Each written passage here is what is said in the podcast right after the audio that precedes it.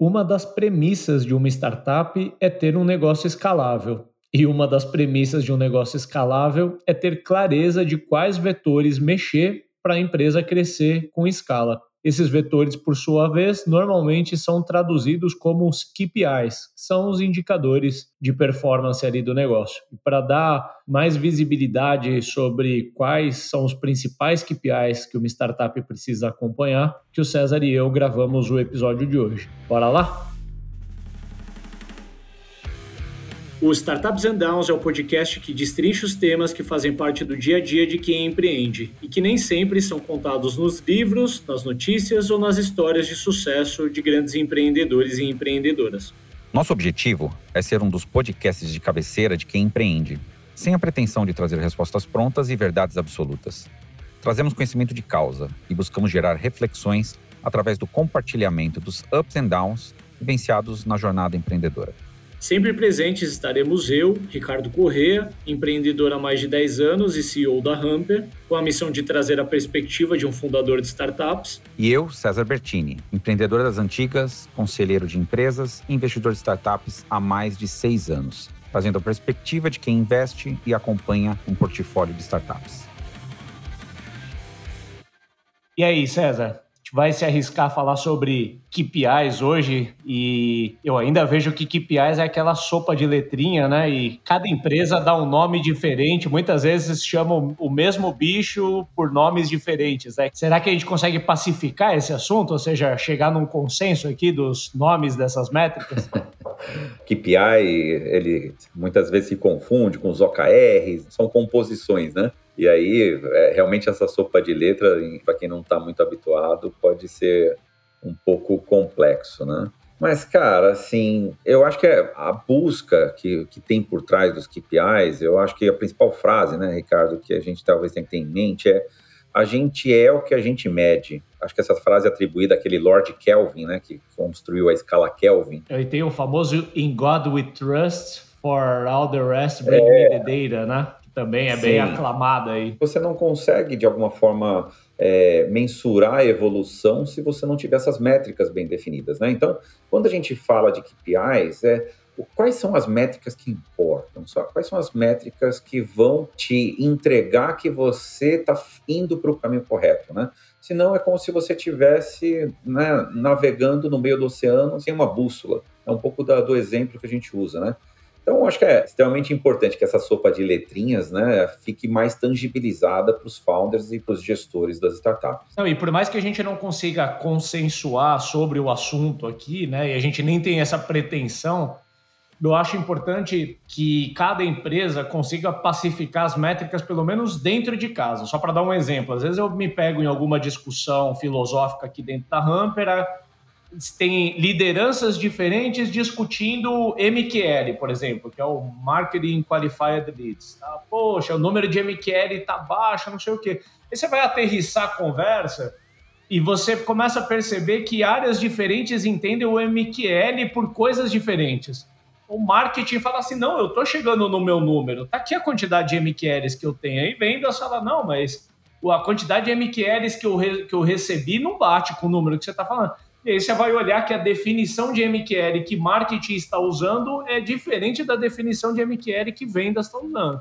Portanto, aterrissar a teoria, pelo menos dentro de casa, é algo que é fundamental. Outra coisa importante, né, quando a gente fala das métricas, é que muitas vezes a gente vai fazer a adoção de uma métrica porque a gente está em busca de um benchmark de mercado. Então, vou falar assim, poxa, a gente, um que é muito famoso, né? LTV sobre CAC. E aí todo mundo define, ah, o LTV sobre CAC tem que ser maior do que 3, talvez no Brasil um pouco maior do que 5. E aí você estabelece meio que isso como um padrão e meio um dogma. É como se fosse fórmula, né? Eu acho que as empresas precisam ir um pouco além, né? Não é só você buscar um benchmark, porque muitas vezes, pelo seu contexto, você nunca vai alcançar o benchmark, né? Eu vejo, exemplo, benchmarks de NPS, né? Pessoas querendo, né? Nossa, precisa ter um benchmark de NPS absurdo, né? Poxa, talvez nem a Apple, né, que é super admirada, tenha um NPS tão absurdo. Então, como é que você vai estabelecer essas coisas? Então, muitas vezes a métrica, ela não é só definir uma métrica que vem do mercado, né, e uma meta a ser alcançada, mas ela é basicamente algo para você só calcular a evolução. Mês passado eu medi de um jeito e alcancei o número X.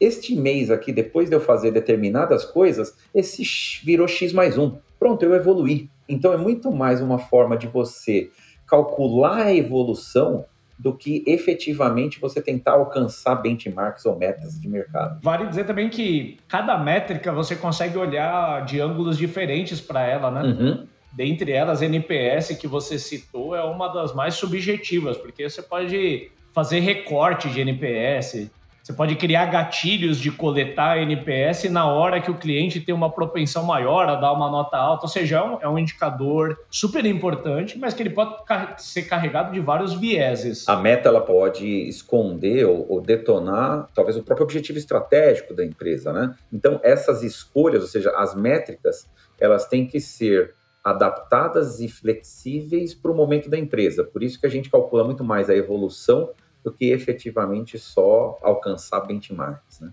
Entrando já para dentro aí do, do assunto do episódio, a gente sempre gosta de fazer alguns disclaimers para setar bem expectativa. Né? A gente vai falar sobre KPIs aqui, de uma forma mais ampla e genérica, né? Talvez aí até seja um, um episódio que seja uma matriz, aí um sumário para a gente depois aprofundar em algumas das principais métricas que a gente vai falar aqui. Vamos sentir um pouco também do que a audiência dá de feedback para a gente, do quanto que vale a pena a gente depois pensar alguns e dar mais profundidade, mas nesse em específico a gente vai falar de uma forma geral, passando quase que de ponta a ponta assim por uma organização que são os indicadores que a gente acredita que são importantes de serem mensurados. E vale dizer, até pelo nome do programa, né, Startups and Downs, tem um viés aqui forte para startups. Considerar aqui também a experiência dos co-hosts, né, a minha jornada empreendendo é bastante voltada para SaaS B2B, então eu vou sempre aportar nesse sentido. E o, e o César também não está tão distante disso, né, porque também empreendeu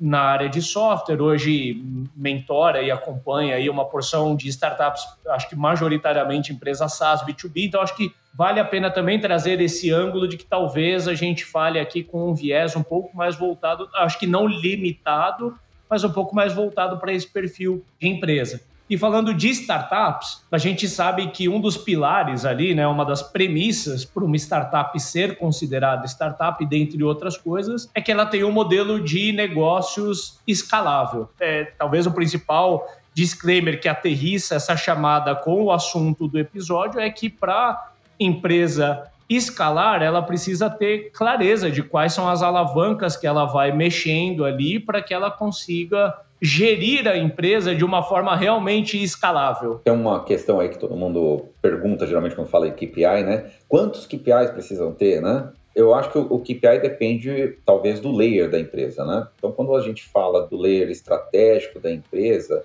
não dá para o layer estratégico da empresa ficar olhando todos os indicadores da empresa. O que você precisa criar, provavelmente, na gestão, e a gente vai falar um pouco sobre isso, é como esses os indicadores de alto nível da gestão e os indicadores mais operacionais ou das áreas, dos times, eles conversam entre si. Mas uma coisa importante também, acho que vale a, atenção aqui, é, Ricardo, que para se construir um KPI, né, e a gente não tem um número mágico, né, menos é mais, a gente acha, geralmente em KPIs, né, se você tiver KPIs são muito específicos, né, certeiros, Quanto menos você tiver, mais fácil você gerenciar. Mas a gente precisa saber um pouco do ciclo de conhecimento que a gente está com o KPI. Né? O KPI, se a gente for falar o ciclo de conhecimento, o ciclo de conhecimento é sem dados. Você precisa ter bons dados, os dados precisam ser confiáveis, e aí, aí a gente fala que cara, 80% falha miseravelmente, porque os dados não são confiáveis. Aí, dos dados, você extrai informações, né? E são essas informações que você vai,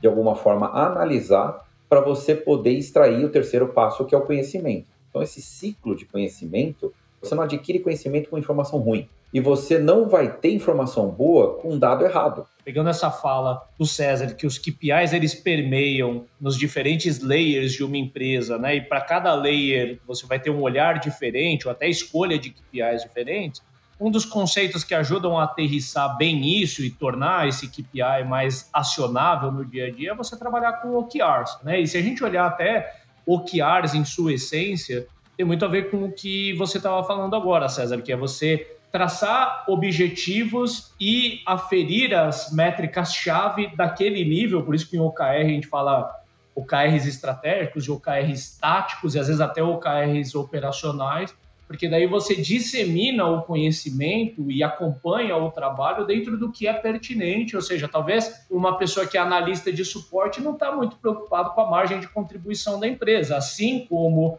o diretor financeiro também está um pouco menos preocupado com a velocidade com que a empresa encerra chamados, né, para ser uhum. genérico aqui. Então a gente vai dar um pouco dessa característica de falar dos KPIs, não, não enviesados por OKRs aqui, mas aqui a gente vai falar de KPIs de uma forma geral, que pode ser aplicado num gabarito de OKRs ou não.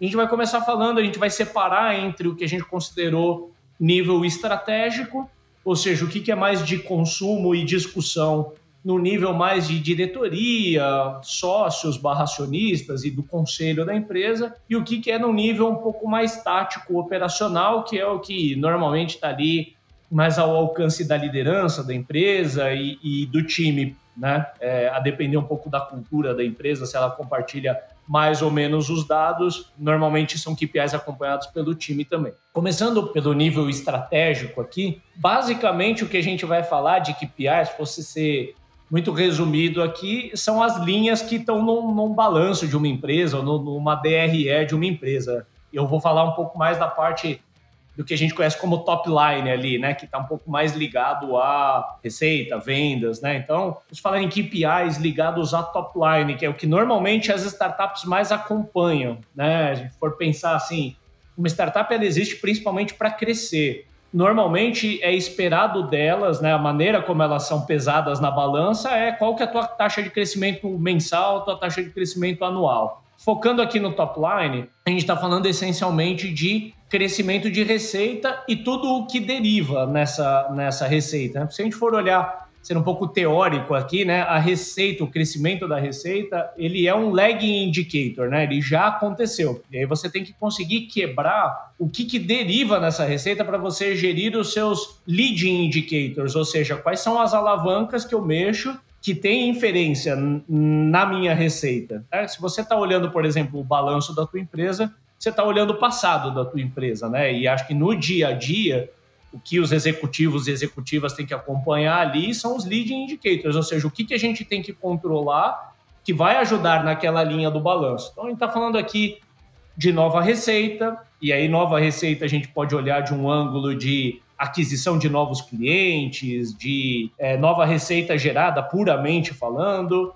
A gente pode quebrar isso para receita expandida na base, ou seja, você pode diferenciar suas linhas de receita entre o que é receita nova que eu trouxe olhando para novos clientes e o que, que é receita que eu expandi na minha base de clientes. No final do dia, vai se juntar tudo como crescimento da receita da empresa, mas internamente você pode explodir isso e olhar de, de ângulos diferentes. Outra coisa que influencia na receita, principalmente se você é uma empresa de receita recorrente, é a receita cancelada porque ela vai deduzir ali da receita total da empresa. Ou seja, a gente adoraria que a empresa vivesse só de vendas, né, e que o nosso foco fosse só trazer novos clientes. Chega um momento da empresa que reter clientes se torna tão importante quanto e, se, e, chega um momento que reter clientes se torna mais importante do que trazer novos clientes. Então, ter essa sensibilidade, gerir isso no dia a dia é algo muito importante. A gente, se a gente fosse esmiuçar indicadores da empresa que vão percorrer, né, até chegar ali no bottom line, seria o resultado final da empresa, né? A gente passa por alguns indicadores que a gente pode falar que talvez são fatores já mais quase operacionais, né? Que são balizadores, e talvez a gente possa dar destaque em indicadores de qualidade. Antes de entrar efetivamente nos indicadores ali de bottom line, né? De produtividade, você teria esses dois aqui, né?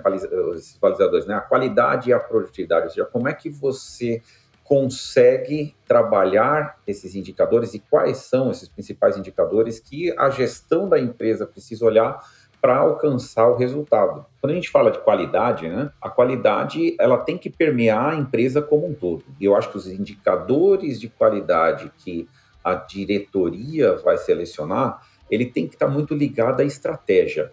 Então, vou dar alguns exemplos. Se você tem um indicador de qualidade, por exemplo, a satisfação do cliente, poxa, talvez a nível de gestão vai querer olhar, por exemplo, o NPS. Mas talvez você queira, assim, ser mais forte na questão da qualidade identificar a quantidade de chamados que você tem, ou quais são os principais indicadores, por exemplo, relacionados a problemas, a bugs que existem na empresa, né? Porque você quer entregar uma satisfação do cliente absurda. Então, os indicadores de qualidade, eles são indicadores que eles estão trabalhando em prol da estratégia da empresa, mas ao mesmo tempo a baliza deles vão ser os indicadores de produtividade, que é o seguinte, cara, você ter alta qualidade entregando um funcionário para cada atender cada cliente, você vai conseguir provavelmente uma baita qualidade, mas isso não é produtivo. Então isso não vai entregar margem. E aí você começa a trabalhar os indicadores de produtividade. E acho que nesse momento vale a gente trazer para a realidade atual do nosso mercado, né, de startups, de venture capital, que se a gente fosse olhar para os cinco anos que antecederam ali, 2021 até 2022, eu acho que o que era esperado de todo founder startup é a história do dobrar anualmente, triplicar anualmente. E aqui a gente está falando essencialmente de top line. E posso falar eu como founder, se eu operei cinco anos ali olhando o top line, no último ano tive olhando muito mais o bottom line do que o top line, porque eu sabia que se eu não arrumasse o bottom line da empresa, muito provavelmente eu não ia encontrar é, recurso para continuar financiando, né? Vale dizer que durante alguns períodos da Hamper a gente operou gerando queima de caixa, como várias outras startups, né? Investindo em iniciativas na frente, é, visando coletar isso mais, mais a médio e longo prazo. E de um ano, um ano e meio para cá, a gente está operando olhando muito mais bottom line, ou seja, como que a gente gera resultado, porque vai ser esse resultado que a gente vai gerar que vai nos possibilitar retroalimentar a operação, ou seja, a gente reinveste esse resultado no crescimento. E acho que toda startup nesse momento vai ter que aprender a ser gerida como uma empresa normal, ou seja, uma empresa que tem que gerar resultado no final do mês para poder reinvestir né? E enfim, a gente nem sabe como que o mercado de venture capital se recupera. A partir, eu acredito muito que, que sim se recupera, mas eu acho que nós, como founders de startups, precisamos operar a nossa empresa sem a garantia de que vai ter um série A na próxima curva, né? E que a gente provavelmente a gente vai virar a próxima curva e vai encontrar mais estrada pela frente e o que vai continuar financiando essa caminhada é o próprio resultado que a empresa está gerando. Trazendo agora a, conversa para o nível gerencial, eu vou falar de algumas métricas aí que compõem o funil de vendas. É, o funil de vendas, assim como eu acho que qualquer cadeia de valor, a gente tem que saber separar bem o que são dados do que são métricas, né? E saber olhar as métricas de ângulos diferentes. Então, se eu fosse pontuar dados que compõem um funil de vendas, de uma forma mais generalista, eu acho que todo o funil de vendas vai ter os MQLs, que são os leads, né, as entradas ali que alimentam o funil de vendas, os insumos, enfim, chamem como quiser. A gente aqui na Hamper chama de MQL, que é o Marketing Qualified Leads, ou seja, é o lead que de alguma maneira entrou em contato com a Hamper, mas que foi qualificado ainda na etapa de marketing para ser atendido pela área de vendas, o que significa que não é qualquer pessoa que converter no site da Hamper, a gente vai jogar para o funil de vendas, porque pode ser que aquele lead não atenda certos critérios que a gente considera essenciais para ele ser dado como qualificado.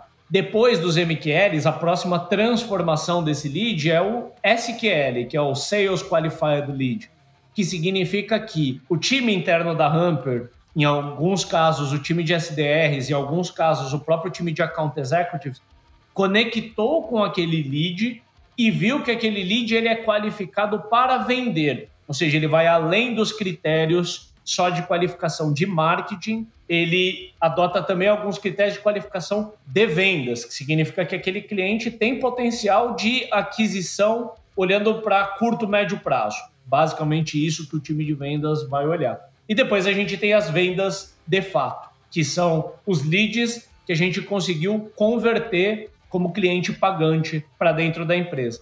Então, de uma forma muito simplista, daria para quebrar quase que qualquer funil de vendas, especialmente de uma empresa B2B, nessas etapas: MQL, SQL e vendas.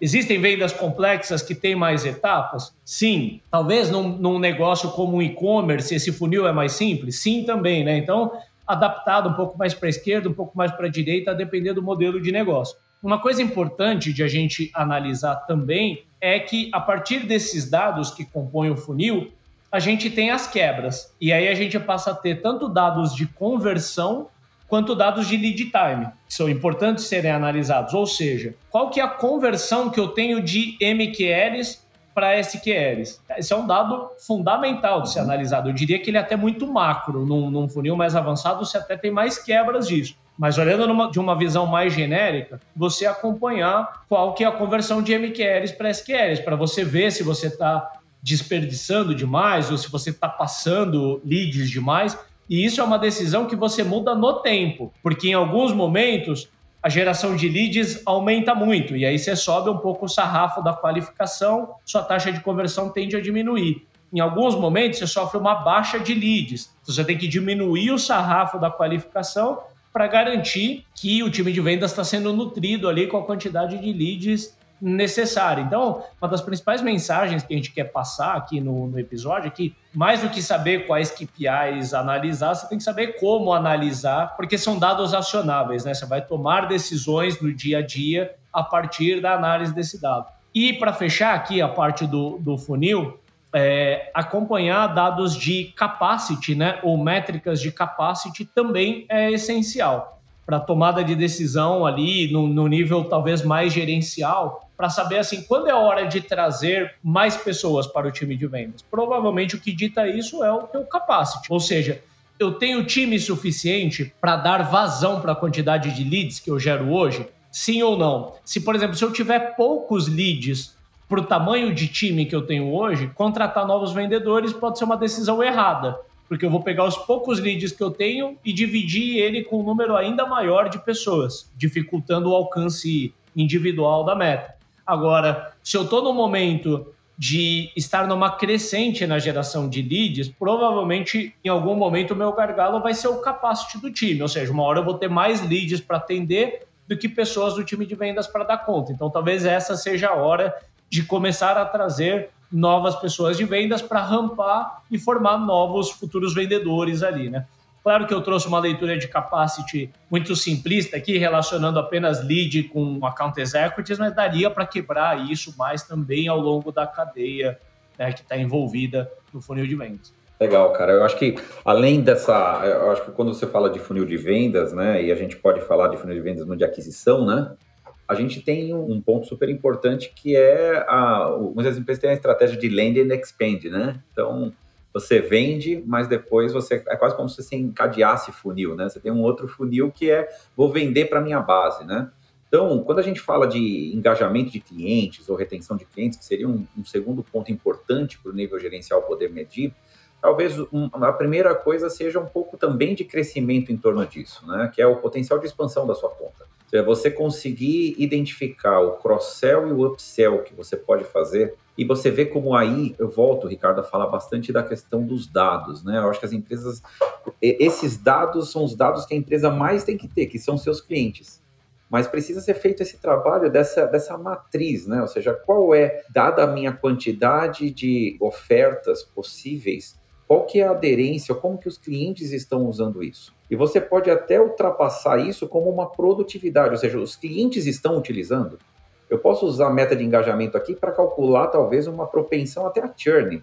Né? Um cliente que não está logando na ferramenta, ele não vai comprar e provavelmente eu vou perder esse cliente. Então, você criar metas de engajamento que foquem em eu preciso vender mais para esse cliente, ela te ajuda a querer prestar sempre o melhor serviço. Eu até brinco que eu gosto muito de pensar em CS como algo muito mais vinculado a vender mais do que só a reter o cliente, né? Eu acho que você retém mais cliente quando você o cliente consegue perceber que ele pode adquirir mais de você, você vai entregar mais valor para o cliente, né? Então, o potencial de expansão é uma métrica de engajamento e retenção importantíssimo para você mensurar e outras métricas acessórias que vão te ajudar a identificar esse potencial de vender mais ou até mesmo de saída, né? E aí você começa a, a trabalhar, logicamente isso já traz para o churn. O churn é uma meta hoje né, muito famosa, todo mundo trabalha praticamente com alguma métrica de perda de clientes. Né? Então, você pode ter a visão de o churn de logos, né, ou seja, de clientes, perdi um cliente, ou você pode fazer uma métrica de revenue. Por que, que elas podem ser bem associadas? Né? Porque talvez seja interessante você demitir clientes, né? A gente né, usa esse termo muitas vezes, né, da demissão de cliente, né? Você perder uma receita, que seja uma receita de um cliente que é baixa, uma, uma receita que não está condizente com as margens da empresa, talvez seja até uma estratégia. Então, não necessariamente o churn é ruim. E aí, aqui, essa, essa indicação que eu estou dando, ela pode gerar uma explosão da visão que precisa ter dos KPIs, né? tanto no nível gerencial quanto no nível lá estratégico, nível da diretoria, como a gente falou, Ricardo, todo mundo precisa entender que um, uma ferramenta importantíssima para os KPIs são a segmentação. Você precisa segmentar os seus dados para que você consiga identificar claramente a estratégia em cima dele. Então, esse exemplo que eu usei do churn é justamente para exemplificar isso. Eu posso ter um segmento de clientes com uma oferta a um preço ruim, a uma margem ruim, então, eu criei uma segmentação por esse tipo de margem, por exemplo. E talvez ter um churn para esses clientes, talvez seja parte da estratégia.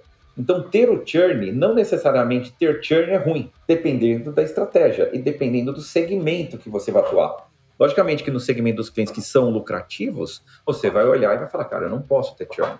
Ou você pode definir uma outra estratégia, né? Então tá bom, eu tenho clientes com margem ruim, eu não quero perder, então o churn eu também não vou aceitar, mas eu preciso ter uma estratégia clara de expansão.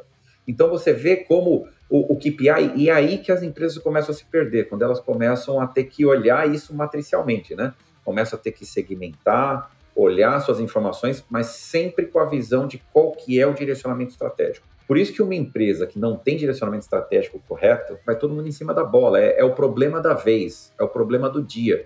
Você chega na empresa e você é atropelado pelos problemas e você não consegue botar os problemas numa, numa filinha e ir resolvendo um a um. Então, os KPIs, eles acabam explodindo. Muitas vezes as empresas não conseguem trabalhar porque elas não conseguem esse tipo de organização. Quando a gente fala ainda mais ainda de métricas de engajamento e retenção, a gente pode falar, por exemplo, do NPS, né, do Net Promoter Score, a gente pode falar do CSAT, né, são, são indicadores muito importantes. Aqui a gente não vai ficar entrando o que é cada indicador, ou seja, tem um material extenso aí disponível na internet para todos esses indicadores, né? Um outro, uma outra métrica de engajamento importante que, que muitas empresas usam, e eu particularmente gosto muito, é você fazer a análise mais aprofundada dos chamados. Ou seja, a voz do cliente, né? Ou seja, ninguém quer o cliente reclamando por alguma coisa ou tendo que te acessar por algum problema. Mas quando ele te acessa, é uma baita oportunidade de você extrair dados e informações relevantes para você recompor a estratégia da empresa e você melhorar o engajamento, melhorar a retenção desse cliente. Então, identificar corretamente seja a quantidade de chamados ou tipos de chamados que mais agridem. Esse é o tipo da, da, da métrica, é o tipo da, da, da estratégia que pode vir a partir dessa métrica que vai ser extremamente importante para o engajamento e a retenção.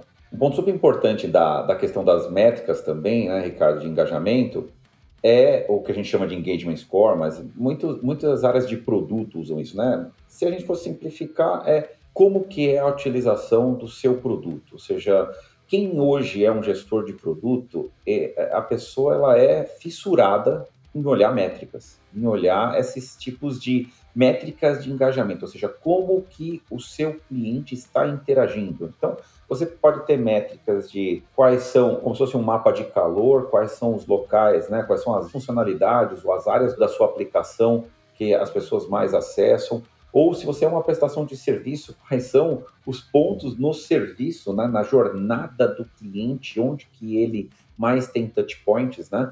Então, o Engagement Score traz essa questão da jornada do cliente, seja numa aplicação, numa ferramenta, ou seja na prestação de serviço, e você medir todas essas etapas e você saber qual é a interação do cliente em cada uma dessas etapas, ela te dá até alguns insights super importantes até de segmentação. Você pode segmentar estratégias específicas para o momento ou para o tipo de comportamento do cliente né, e o engajamento dele com a sua solução. Então, empresas de produto usam isso de forma assim é natural, né? Elas precisam ter essas métricas muito bem estabelecidas. Eu vou falar agora sobre indicadores é, KPIs ligados aos Unity Economics. Talvez seja um conceito que foi mais disseminado aí no ambiente de startups e mais particularmente no ambiente de SaaS, mas eu acredito que não é limitado a essa indústria. A gente teve até uma uma discussão no aquecimento aí do episódio e a visão do César e a minha se complementam em alguns pontos e, e divergem em outros, né? E eu acredito que dá para medir. Quando a gente fala em Unit Economics, a gente está falando essencialmente de CAC e LTV. Eu já vou explicar um pouco mais o que é cada um. Eu vejo isso se aplicar em quase todo tipo de negócio, ou pelo menos nos que me vêm é, à mente. Como eu comentei, é muito normal ser praticado em SaaS, mas eu acredito que, por exemplo, uma empresa de varejo ou um e-commerce tem que ter controle de qual que é o CAC, que é o custo de aquisição de cliente. Assim como é possível saber o LTV é, daquele cliente. Ou seja, por exemplo, a, a, Magalu, se a Magalu quiser saber qual que é o LTV do cliente Ricardo Correia, ela consegue fazer, porque eu estou lá no cadastro deles. Por mais que a venda do e-commerce seja transacional, ao longo do meu ciclo de vida com eles, ou seja, ao longo do meu lifetime com eles, eles conseguem ver quanto eu gastei lá. E provavelmente eu não fiz só uma compra. Então eu tenho um, um LTV. Eles poderiam até conseguir medir churn se eles quisessem. Digamos que a Magalu tem a pretensão de fazer uma venda é, para o mesmo cliente uma vez a cada três meses ou uma vez a cada seis meses. E se o cliente compra menos do que isso, considera como um churn poxa, é possível também. Vou tentar trazer uma outra ponta do eixo aqui. Pô, uma empresa de serviços altamente consultivos. Vamos pensar aquela consultoria super boutique que atende cinco clientes por vez ou dez clientes por vez. Ela consegue também medir o custo de aquisição que ela tem para trazer um cliente, ainda que ela não invista em marketing, etc., tem um custo de adquirir o cliente, porque você tem que ter muitas vezes alguém dedicado a vendas, tem que visitar aquele cliente, às vezes são várias visitas, às vezes você tem que fazer uma POC, alguma coisa que entra no CAC, e você também tem o LTV, que é o lifetime daquele cliente, é o tempo de permanência e quanto de dinheiro ele deixa na sua empresa pelo tempo que ele permaneceu. Então, assim, trazendo agora, trocando em miúdos, né? CAC é custo de aquisição de clientes. Normalmente a gente mede o CAC somando todos os custos que você tem de folha de pagamento de marketing e vendas, todos os custos que você tem com comissionamento de vendas e mais custos inerentes para uma venda acontecer, como transporte, se pagou almoço para o cliente ou não, parece brincadeira, mas entra dentro do CAC. E os investimentos de marketing. E aí que eu estou falando de, além da folha do time de marketing, investimentos em eventos, investimentos em mídia paga, freelancers, agências e por aí vai. O CAC é uma coisa que eu acho que é importante a gente pacificar o que é CAC, porque muita gente tenta dar ângulos diferentes porque é CAC e eu vejo discussões em grupos de founders e a galera é, é, às vezes diverge um pouco, mas na minha opinião, cada empresa tem o seu, mas a fórmula para calcular tem que ser a mesma. E você vai pegar todos os seus custos de vendas daquele período e dividir pelo número de clientes que você trouxe naquele período. E aí entra nos Unit Economics o outro lado né, de olhar, que é o Lifetime Value, que é, a, é o acrônimo aí, é o, é o LTV. Olhar para o LTV é essencial. O LTV é um pouco mais difícil de pacificar, porque tem empresa que olha quanto que o cliente traz ao longo da vida dele, é, olhando só para a margem do cliente. Então, esse é um ângulo de olhar o LTV você deduz todos os custos brutos que você tem e olha puramente para o líquido e considera aquilo no teu LTV. Tem muita empresa que considera o LTV a receita bruta que aquele cliente traz sem deduzir dali os custos. É, você pode olhar LTV para suas safras de clientes já ativos e aí você acaba tendo um pouco de um viés de que você fala, poxa, é, o meu LTV ele está constantemente aumentando, porque eu estou olhando para safras de clientes ativos, que pode dar que o meu LTV hoje é de dois anos, mas esses clientes não cancelaram ainda, então esse LTV ele vai continuar aumentando. Você pode olhar o seu LTV só para safras de clientes que já cancelaram. E aí você tem um número um pouco mais fechado, é um pouco mais fácil de pacificar. Só que você pode também questionar isso, falar, pô, mas se eu olhar do LTV só dos clientes que já cancelaram e aqueles clientes que estão comigo há um tempão e não cancelaram ainda, que puxaria esse número para frente. Ou seja, de forma geral, é um pouco mais difícil de pacificar essa métrica, mas é uma métrica super importante e uma boa prática é olhar LTV por cohorts, que seria olhar por safras, né? Então você olha o teu lifetime dos clientes de março de 2022, de abril de 2022, para você conseguir identificar se você teve safras boas e ruins e conseguir fazer um deep dive naquilo. E aí uma coisa muito comum é relacionar CAC com LTV. A conta mais básica aqui é você colocar o LTV sobre CAC, ou seja, você divide o teu LTV pelo custo de aquisição do cliente. Você vai pegar o custo de aquisição de cliente é de mil reais. Só que o cliente, quando ele entra na sua empresa, ele paga, vamos por 500 reais por mês numa venda é, recorrente aí. Então, se esse cliente ele permanece 12 meses na média com a sua empresa, ele vai deixar na sua empresa, na média, 6 mil reais. Esse é o teu LTV médio, digamos assim. Então, quando você aplicar LTV sobre CAC, você pega lá o LTV que é 6 mil reais, divide pelo CAC que é mil reais, você tem uma relação de LTV sobre CAC de seis vezes. A gente poderia entrar numa discussão mais filosófica aqui, mas poxa, mas Aqui está falando de receita bruta. Depois que você paga tudo o que você tem que pagar para atender aquele cliente, na verdade, o que aquele cliente te deixou é muito menos do que isso. Concordo, mas fazendo uma, uma conta básica aqui, o, o que a maioria das empresas olha de LTV sobre CAC é a receita bruta mesmo, dividido por quanto que aquele cliente custou para entrar esse jogo de Unity Economics ele é essencial de ser avaliado, em, especialmente em startups, porque muitas vezes responde a chamada que ninguém entende, assim, poxa, por que, que uma empresa opera queimando dinheiro? Porque muitas vezes a empresa ela ainda está no momento de que ela compra tantos clientes que a base ativa de clientes dela ainda não paga essa expansão. Então ela acaba atraindo financiamento externo para financiar essa expansão só que o investidor também não quer entrar numa empresa ineficiente, ou seja, aquela empresa ela está temporariamente não dando resultado. Não significa que ela é uma bagunça, ou pelo menos não deveria ser assim, né? E aí a maneira que o investidor tende a aterrissar é olhar a rentabilidade a nível unitário. Se aquela empresa ela consegue ter resultado em um cliente único, ainda que ela esteja gastando muito dinheiro para trazer muitos clientes, em algum momento da, da história, se aquela empresa quiser equilibrar as contas dela, ela consegue, porque a relação de LTV e CAC dela é saudável. E aí, para fechar, porque eu falei bastante, eu vou falar de coisas que derivam dessa história toda, né? Uma forma de olhar para isso é também olhar o CAC payback, ou seja, quanto tempo que um cliente leva para pagar o CAC. Vamos supor que você paga mil reais para trazer o cliente, ele vai pagar 500 reais por mês para sua empresa, você leva dois meses mais ou menos para pagar o CAC. A partir do terceiro mês daquele cliente, você poderia presumir que aquele cliente já é rentável para a empresa. Outra coisa é o ARPU, que é o ticket médio, né? O quanto que cada usuário, o quanto cada cliente paga para sua empresa. E por fim, em especial, é, no caso de empresas de serviços ou no caso de empresas de produto que precisam colocar muitos componentes de terceiros no seu produto, vai ter que olhar a margem de contribuição.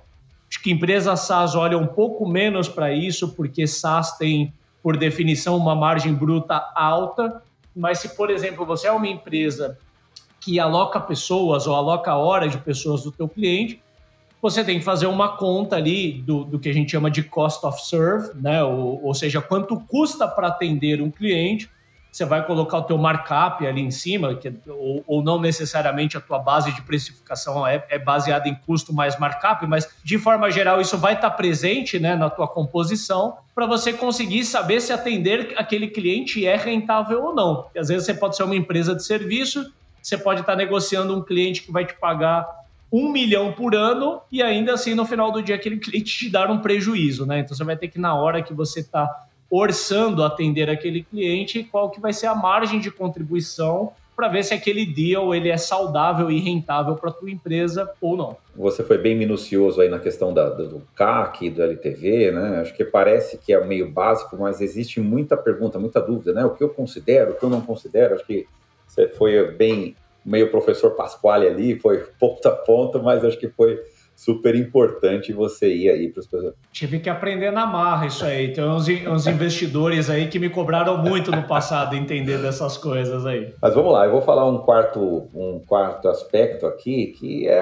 é como que você pode criar alguns indicadores para mensurar sua equipe, seus colaboradores, as pessoas e a gestão em cima das pessoas e da própria empresa, né? Alguns que são meio básicos, né? Que a gente já ouve, assim, é, natural as empresas terem, né? O turnover, né? Ou seja, qual que é a sua taxa de retenção, a taxa de perda que você tem de pessoas na empresa, né? Então você, esse pode ser um grande indicador de você falar, poxa, existe algum problema na empresa na retenção, seja questão salarial, seja uma questão cultural, seja uma questão de lideranças. Se você tem um turnover muito alto, você precisa descobrir quais são as alavancas que estão tornando esse indicador de repente agressivo.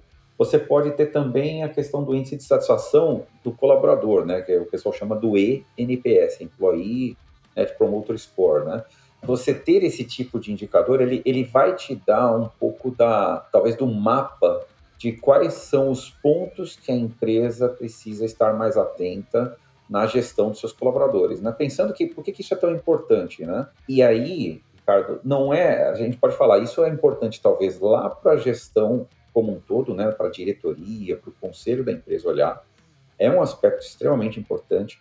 Mas ali eles ainda vão olhar do ponto de vista mais genérico, do ponto de vista talvez mais focado na liderança, mas as áreas específicas, elas precisam ter esse tipo de indicador e extrair desse tipo de indicador aprendizados para melhoria. Ter o indicador e não praticar a melhoria que ele está te mostrando é a pior coisa do mundo, né? Eu, eu adoro indicadores ruins, né? Porque eles mostram uma oportunidade enorme da gente melhorar a gente precisa trabalhar nisso, né? Tem gente que gosta de adaptar o adaptador, o indicador para ele ficar mais bonitinho, né? Cara, a verdade é o primeiro passo para você melhorar, você ter o dado correto, né? Admitir que existe um problema. Então, na parte do índice de satisfação de colaboradores, eu diria que todo gestor, quem lidera qualquer equipe, precisa ter esse tipo de ferramenta para poder extrair o melhor da sua equipe e de si próprio. Terceiro ponto que eu acho importante também são índices de produtividade. E aí a gente tem que tomar cuidado com os índices de produtividade, porque muitas vezes a gente coloca índices assim, ah, eu preciso atender tantas pessoas, né? Seja um SDR, eu sou uma pessoa de suporte, eu sou um CS, você é um vendedor, você precisa atender tantos clientes no mês.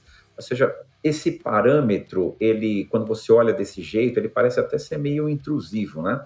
Mas a gente tem que entender um pouco da lógica dele. Eu acho que ele está muito mais vinculado, Ricardo, nesse aspecto, a ser qualquer aderência que, dado um processo existente na empresa, qualquer aderência que as pessoas estão tendo a esse processo. Porque se você tem, por exemplo, você define que, olha, o SDR a gente imagina que ele vai falar com X clientes por dia ou Y clientes por mês. Quando você coloca um indicador desse, você está menos preocupado, você deve estar menos preocupado em calcular ou comparar que ah, este tem que produzir mais do que aquele, porque eles podem até produzir para clientes distintos. Mas o que você tem que entender é o quanto aquela pessoa está aderente ao processo definido. Logicamente, se eu tenho duas pessoas que estão no mesmo processo e elas, uma performa o dobro do que a outra, existe algum problema. Qual é o problema? É treinamento, é conhecimento. Muitas vezes você acha que eles estão fazendo a mesma atividade, mas eles estão executando atividades diferentes, não estão conduzindo o playbook como você definiu. Então, você ter um processo que você meça o que as pessoas estão fazendo e você consiga, através dessa métrica, não julgar mas simplesmente você olhar o dado e tentar entender o que está por detrás dele e, e, ajustar, é esse que é o viés que a gente acredita, né, que eu acredito ser o correto para você olhar índice de produtividade. Outros pontos aqui, e aí olhando mais na questão também da organização, medida de clima organizacional. Né, uma outra métrica que você fala, poxa, mas como medir isso? Assim, a gente também não vai entrar no mérito de como fazer isso. Tem muito material na internet disponível de como você pode rodar pesquisas para identificar clima né, organizacional que seja desde o ambiente de trabalho, né, as pessoas, a estrutura física, que vai até a clareza de comunicação e a cultura estabelecida da empresa. Você pode, de alguma forma, permear todas essas, essas áreas e identificar onde estão as melhorias. E é super interessante aqui que é, a segmentação que você vai fazer por área, né, vai, vai mostrar claramente que talvez a comunicação não esteja permeando interessante é, de forma correta pelos líderes. Você pode ter áreas que acham que a cultura está bem estabelecida, está interessante, e uma determinada área específica não está legal. E ali pode ser uma questão do líder, uma questão de comunicação específica com aquela área que precisa ser melhor trabalhada. Então, você extrai muito conhecimento utilizando um KPI desse de forma adequada, né? Então, na realidade, é você, quase que você gera pesquisas, para dessas pesquisas você extrair uma série de informações, para dessas informações você conseguir criar alguns índices e conseguir extrair mudança na estrutura da empresa e na forma de gestão. E o pessoal usa muito também, um, um outro indicador interessante é Great Place to Work, né? O pessoal gosta de usar é, entender quais são aqueles aspectos, quais são as fortalezas ali da pesquisa do Great Place to Work, e você tentar aplicar aquilo na empresa, ali também te dá muito insight do onde a empresa pode melhorar, né? E um, índice que também está muito, está cada vez sendo mais implantado nas empresas, eu acho que tem várias empresas que já estão colocando isso efetivamente, não como só um, alguma coisa gerencial, mas até executiva, que são índices de diversidade e inclusão. E aí, esses índices podem ser a questão de gênero, de raça, pode ser a questão salarial, pode ser a quantidade, mas empresas que se preocupam, eu acho que as, as coisas não podem ser totalmente só forçadas, mas elas precisam ser promovidas. Né? Eu acho que a questão aqui é a da promoção, ou seja, se a empresa não tem a intencionalidade de fazer isso, né, e ela não proporciona métricas que meçam isso, ela não vai alcançar. Você pode, de alguma forma, obrigar que isso aconteça. Né? Num processo seletivo, você simplesmente obriga que seja dessa forma e ponto. Mas talvez não seja a melhor forma. A melhor forma é você criar uma política para isso e você criar as métricas de como você vai fazer esse processo. Né? Acho que a gente pode um, até ter um episódio mais para frente para falar um pouquinho sobre diversidade e inclusão, mas aqui o que fica a mensagem que ter esta métrica, quando você falar de pessoas de gestão, é, talvez seja uma coisa interessante para você, no, minimamente, iniciar a mudança, iniciar a sua adaptação a esse cenário que é irreversível. Olhando um pouco para o retrovisor aí do, do episódio, né, e tentando fazer um catch-up, é interessante que a gente vê que diferentes KPIs servem a diferentes stakeholders. Por exemplo, pega aquela parte que eu foquei bastante do Unit Economics, eu acho muito difícil que você consiga dialogar com o potencial investidor e até com os seus investidores que eventualmente você já tem dentro casa numa conversa que não passe por Unity Economics. Assim como você falou de Great Place to Work, a gente poderia falar de nota no Glassdoor, eu acho pouco provável que um colaborador bem informado escolha trabalhar numa empresa sem antes dar uma olhadinha nesses fóruns públicos assim para ver a nota. Então a gente vê algumas algumas métricas de empresas que já foram tão normalizadas que tem até um órgão externo que rege aquilo, né? E meio que faz a governança daquilo, da idoneidade. E uma coisa é a empresa falar assim: não, aqui é ótimo para trabalhar, vem trabalhar aqui com a gente. Outra coisa é você ter um Great Place to Work, um Glassdoor ali apontando que aquela empresa ela, ela realmente é boa. E também eu abri o episódio falando que a base da escala de uma empresa está nos KPIs. E acho que agora, tendo passado por todo o episódio, fica bem evidente de poder reforçar essa mensagem, que é o seguinte: quando você é uma empresa ali na casa de 20, 30, talvez até 50 colaboradores, você consegue acompanhar todos esses KPIs, talvez de uma forma macro. Ou seja, você olha LTV, por exemplo, da empresa como um todo. Você olha CAC, todos os índices que a gente falou aqui da empresa como um todo. O que vai diferenciar essa empresa de 30, 50 colaboradores de uma empresa que já tem 100, 200, mil colaboradores é a maneira como ela olha para os mesmos KPIs. Ela vai começar a fazer a quebra desses KPIs e olhar isso por unidade de negócios, ou por produto, ou por segmento de clientes, ou um pouco de cada um desses. Portanto, a gente vê que essa é a base da escala. Né? Se a gente fosse encarar a nossa empresa como uma franqueadora, por exemplo, imagina que a gente tem 10 franquias. Pô, a gente vai olhar NPS em cada uma das franquias, a gente vai olhar o custo de aquisição de clientes em cada uma das franquias. Às vezes, é por operar em um negócio digital que não tem essa separação clara, como é o caso de uma empresa de franquias, a gente fica um pouco mais displicente na quebra dessas métricas. Mas se o caminho da sua empresa é escalar, não conheço outra forma que não seja você escalar essas métricas de forma que você consiga analisá-las. Tem que saber balizar, às vezes olhar também métrica demais. Você é uma empresa de cinco colaboradores e analisa mil métricas ao mesmo tempo, isso também pode ser um problema, porque isso vai ter uma dispersão enorme ali de olhar para o que realmente você deveria estar olhando. E para a gente empacotar o episódio, até podcast também tem KPIs, e um dos nossos KPIs é tentar fazer o episódio é, caber dentro de uma hora. Nesse daqui nós já não batemos a nossa meta do KPI aí, mas beleza, acho que estamos fazendo uma boa entrega de conteúdo. Convidar o César aí para fechar comigo com os ups and downs. Manda aí um primeiro up, César, ligado ao assunto que a gente está discutindo.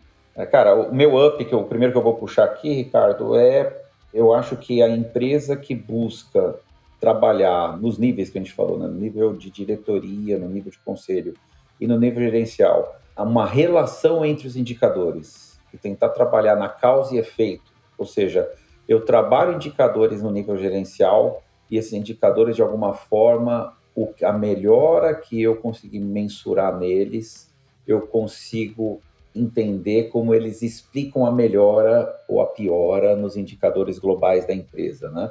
Já criar esta relação, eu vejo isso como uma, uma ótima prática. O meu up ele vai para a governança desses KPIs. Para cada KPI que você aponta como importante da sua empresa, você tem que ter clareza de como que você vai acompanhar esse KPI e como que você vai disseminar esse KPI ao longo da, da cadeia de valor da empresa. Não dá para toda empresa discutir todo dia todos os KPIs, senão ninguém trabalha, fica todo mundo filosofando em torno de números. Então você vai ter que escolher o que é discutido a nível de diretoria, o que é discutido só dentro da área de vendas, o que é discutido dentro da área de suporte e por aí vai. E aí, com isso, você tem clareza para criar os dashboards da empresa, ou seja, né, o que está ali nos visores da empresa, o que, que entra dentro das cerimônias, ou seja, cada área faz ali uma daily para discutir, beleza, para discutir o quê? Quais são os KPIs que vão nutrir a conversa daquela daily. E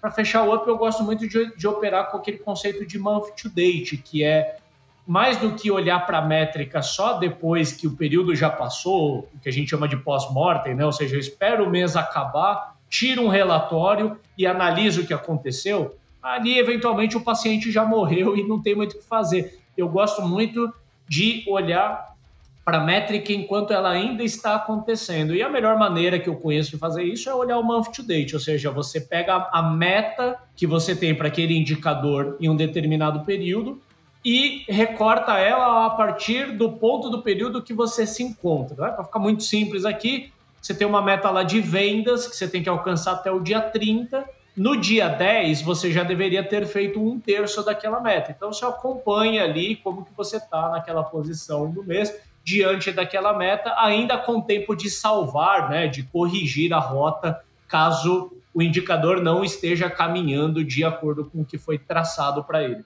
Boa, Ricardo. Deixa eu puxar aqui o, o down, então. Para mim, eu vejo em algumas situações, e, e sou questionado várias vezes, de áreas que reclamam que parece que os indicadores eles se anulam. Então, por exemplo, eu quero, vou dar um exemplo que é bem básico. Eu falo que eu quero uma concentração menor de clientes. E aí, é, então eu coloco um indicador forte para isso, e aí eu tenho um indicador de crescimento de receita. E aí surge para mim um cliente tipo Itaú que é enorme, que vai, vai ser 30% da minha receita, 40% da minha receita que eu vou vender para eles, uma Ambev, esses, esses clientes muito grandes, né? E aí eu tenho um indicador ali que fala, poxa, a concentração que eu vou ter, por exemplo, de, de clientes vai ser enorme, porque eu vou ter um cliente. Então é como se você fala o seguinte, então é melhor não ter o Itaú. Ou seja, é um negócio meio, meio estranho, né? Então, tomar muito cuidado com indicadores que parecem que eles se, se contradizem. Né? Eu acho que você pode buscar isso, mas o cuidado também e a contradição, elas, ela muitas vezes ela se torna um problema maior e a gente já falou isso em outros episódios, quando o KPI ele é usado para pagar algum tipo de remuneração. Aí o estrago é grotesco, né? É enorme na empresa. Então, muito cuidado na hora de você colocar os indicadores para que você também não crie rivalidades, talvez, entre áreas, né? Áreas estão brigando por algum algum tipo de problema, porque os KPIs não foram bem estabelecidos, né? A estratégia tem que ser o guia nesse sentido. Eu vou complementar o seu down e depois eu vou mandar o meu down. Acho que tem também uma questão de você saber dar interpretação para o dado. O dado muitas vezes conta muita coisa, mas sozinho pode ser um pouco perigoso. Pegando um exemplo recente aqui na Hamper. A gente tem três produtos diferentes, a gente estava comparando a taxa de conversão de cada um deles e a gente tende a pegar o melhor e usar como benchmark. Então, pega aquele que está com a melhor taxa de conversão. Só que quando eu olho para o momento dos outros produtos, tanto o momento de mercado quanto o momento interno da Hamper, é normal que eu tenha produtos que performem de formas diferentes. Então, tem que tomar muito cuidado para não apontar assim, um gargalo puramente olhando para o dado é, comparando às vezes coisas dentro de casa, porque daí você tem que ter interpretação às vezes até de quesitos subjetivos, que é, putz, mas é qual que é o momento, qual que é o nível de competição que esse produto tem para ele estar performando de uma maneira diferente do outro produto. Mas agora falando do meu down, o meu down é quase um manifesto aí para founders. Eu acho que nós founders perdemos de vista durante muito tempo aí uma, uma métrica que ela é antiga, mas ela é muito atual, ela é, ela é perene, né? Ela não fica desatualizada no tempo que é você acompanhar a sua receita sobre número de colaboradores. É, em algum momento aí da história, nós startups perdemos essa, essa relação, acho que teve muita abundância de recurso. As startups elas viraram mais alocadoras de dinheiro do que propriamente empresas para gerar algum tipo de resultado. Em algum momento ali deve ter tido muita startup que malemar tinha alguma receita, mas já tinha colaboradores na casa das centenas. E aí você divide a receita pelo número de colaboradores e provavelmente dá vontade de chorar. E não à toa a gente passou por essa onda de desligamentos e tal. Então acho que essa é uma métrica meio old fashion assim, mas que ela serve muito para o momento atual e vai continuar servindo, que é quanto de receita que cada colaborador, a sua empresa tem é capaz. Não dá para trazer aqui um benchmark, Acho que empresas de serviço têm uma razão diferente de uma empresa de tecnologia e por aí vai. Mas a sua empresa tem que encontrar qual que é a razão saudável para ela e tentar se manter o mais próximo possível, enfim, dessa razão. Fechado? Fechou. Até o próximo, cara. Um abraço. Um abração. Este foi mais um episódio do Startups and Downs. Muito obrigado por ouvir a gente e não se esqueça de seguir o programa para ser avisado dos próximos episódios. Se os aprendizados foram úteis para você, compartilhe o nosso programa. E se você tiver sugestões de temas ou até mesmo interesse de participar do programa, acesse www.startupsndowns.com e fale com a gente.